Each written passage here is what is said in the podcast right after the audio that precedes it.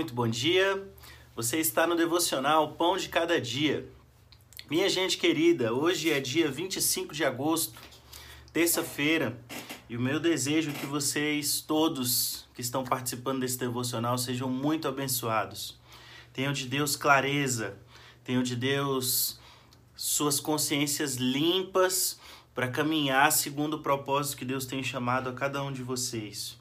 Hoje nós vamos ler o capítulo 3 de Marcos e os versículos de 7 a 12, mas primeiro quero fazer uma oração contigo.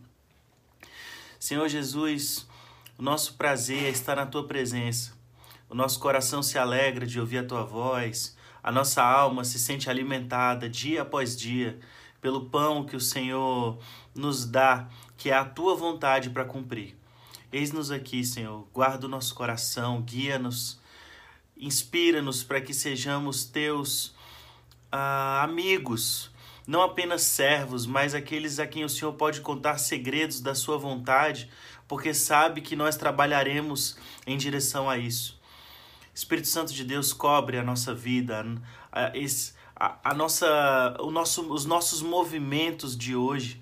Que cada movimento, que cada pensamento, que cada ação que nós façamos seja segundo o teu xadrez, seja, seja segundo a tua estratégia e não segundo a estratégia da carne ou da vontade humana ou da vontade de demônios, mas que nós sejamos conduzidos, atraídos e movimentados pelo teu amor, pela tua graça, pela tua santa vontade, que é sempre boa, perfeita, completa. Senhor Deus, derrama sobre nós o teu amor para que nós te entendamos, porque a tua palavra sem a tua presença, sem esse teu amor leal, para nós ela é juízo.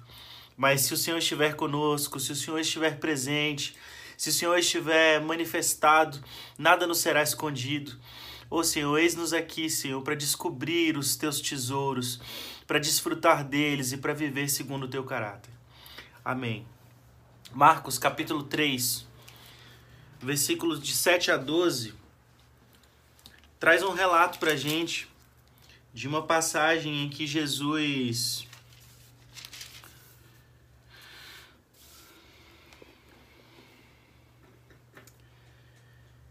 está caminhando com os seus discípulos. Então veja bem, Marcos 3, versículos 7 a 12, estou lendo na Bíblia a mensagem. Jesus partiu com seus discípulos para o mar só para sair dali. Mas uma multidão imensa foi atrás dele. Gente da Galiléia, da Judéia, de Jerusalém, da Idumeia, da região próxima do Jordão e das vizinhanças de Tiro e Sidom. Um mundaréu de gente desejosa de conhecer ao vivo aquele que de tanto ouviam falar. Ele recomendou aos discípulos que tivessem um barco parado Assim não seria atropelado pela multidão. Pelo fato de ele haver curado muitas pessoas, todos os que sofriam de algum mal se acotovelavam para chegar o mais perto possível dele e tocá-lo. E no caso dos espíritos malignos, quando o reconheciam, caíam e gritavam: Você é o filho de Deus! Mas Jesus não dava atenção a eles, fazia-os calar proibindo-os de dizer em público quem ele era. Então vamos lá, veja bem. Jesus, no, na passagem anterior e também aqui está descrito, andou curando muita gente. Ele se compadecia dos doentes, dos enfermos e os curava. Ele se compadecia daqueles que estavam com problemas no corpo, na alma, no espírito e os curou. E os curava, assim como faz ainda hoje. A questão é que, como ele estava aqui na sua forma física, presente, as pessoas começaram a seguir, as pessoas começaram a apertar e as pessoas começaram a fazer aglomerações ao redor de Jesus. De forma que ele tinha que ter estratégia para poder ir de um lugar a outro. E aí, o pessoal começava a fazer filas onde quer que ele ficasse. A gente leu mais. a a gente leu anteriormente, ontem, se não me engano, que ah, esses dias que quando Jesus parou na casa de Pedro, o pessoal fazia fila, dava voltas. Então Jesus começou a brilhar a sua luz e essa luz não tem como esconder. Essa verdade do Evangelho, essa mensagem que Jesus é, ela, ela, ela transborda, ela não tem como esconder. E ele cura, e ele liberta, e ele expulsa demônio, e ele está manifestando a vontade do Pai na humanidade.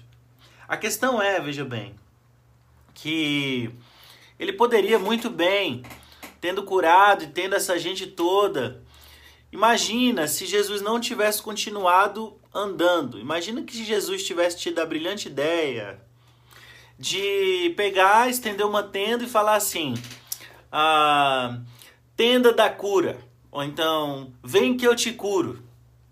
Já imaginou? Se Jesus tivesse pegado e falado assim: não, já que eu tô curando mesmo todo mundo, ao invés de ficar aí pregando a palavra, dando essas voltas por aí, ao invés de ficar cansando os meus pés e minhas pernas, ao invés de ficar caminhando, e ao invés de ir, ir, ir, por que eu não fico aqui e as pessoas vêm? Não seria tão mais fácil? Então, o que eu quero comentar com você com, essa, com esse e se? Ah, se Jesus tivesse feito isso, ele estaria indo contra o seu propósito. Então, estaria, olha só, onde tem milagres, onde tem curas, as pessoas ficam muito generosas. Então não seria problema para Jesus se manter, manter seus discípulos se ele tivesse parado. Ele poderia ter parado, estendido uma tenda lá, e todo mundo saberia que ele estava curando, que ele estava fazendo, que estava sendo muito bom. Mas Jesus não estava interessado nesse tipo de manifestação. Por quê? Porque ele conhecia o seu próprio propósito. Ele sabia para que tinha vindo, ele sabia para que o Senhor tinha o separado, ele sabia a sua missão. E aqui a gente tem que ter clareza de que, mesmo Jesus sendo 100% Deus enquanto homem, ele era 100% homem. Então, o que ele entendeu, o que ele aprendeu foi na comunhão dele como homem com o Pai.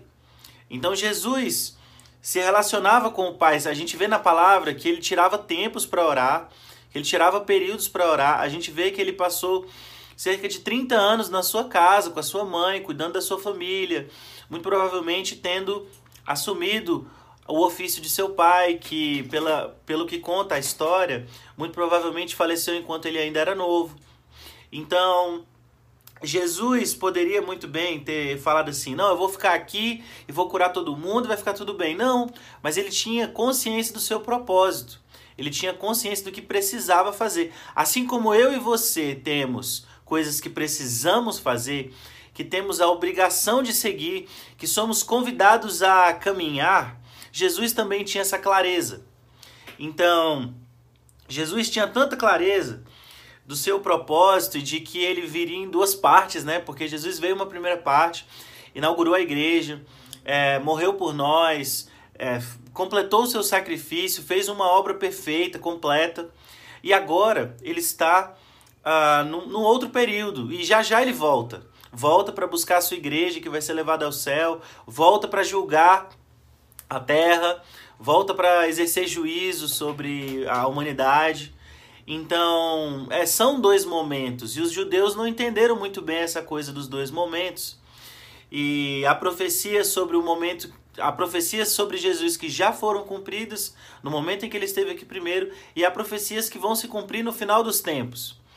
Não sabemos quando, não sabemos o dia, não sabemos a hora, mas estamos sempre preparados e desejando que ele venha o quanto antes, porque a impressão que temos é que quanto mais os dias se passam, mais a maldade do homem aumenta. Agora, Jesus tinha tanta clareza de seu propósito que nem a fala verdadeira dos demônios. Olha, os demônios disseram: Você é o filho de Deus. E aí, na hora que Jesus ia expulsar eles, ele falava: Você é o santo de Deus que veio contra a gente, você é o filho de Deus. Jesus não, não tinha tanta clareza do seu propósito que ele não precisava que a autoridade dele viesse de qualquer fala, de qualquer palavra de quem não tinha compromisso com esse propósito. Então, nem a fala certa, nem a fala verdadeira, nem a citação bíblica de Satanás interessa a Jesus e não deve nos interessar.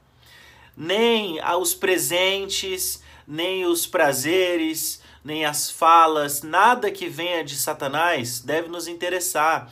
Nada que venha dos demônios deve nos interessar. Por quê? Por quê? Porque não diz respeito ao nosso propósito.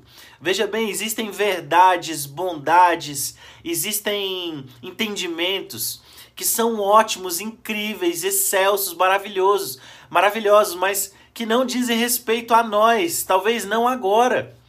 Então veja bem, de repente você tem pessoas invejosas ao seu redor, de repente você tem pessoas malignas ao seu redor, de repente você é opresso ou oprimida, ou de repente você é, é perseverantemente tentado a se permitir seduzir por pensamentos malignos que dizem verdades. E, e, e aí você fique talvez numa numa dificuldade de lidar com isso, pensando assim, não, mas é verdade, está na Bíblia. Não, mas é verdade, pode, ou, ou não, mas é verdade. É, pro fulano deu certo, mas veja bem, a relação com Deus e a relação com a nossa identidade, ela é uma ela precisa ser desenvolvida como uma coisa só. Então aquilo que Deus te criou para você fazer, aquilo que Deus te criou para você caminhar, não tem necessariamente nada a ver com o que o outro tem que fazer, tem que caminhar. Então, cada um de nós tem um propósito.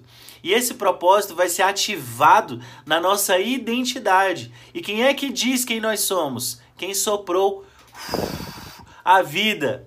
Então, aquele que soprou a vida deu a ela propósito, fim meio, vai sustentar, vai, vai te fazer superar tudo aquilo que você precisa para conquistar o seu estado de plenitude de Cristo, de caráter e de necessidade de realização, para que você então alcance o seu fim.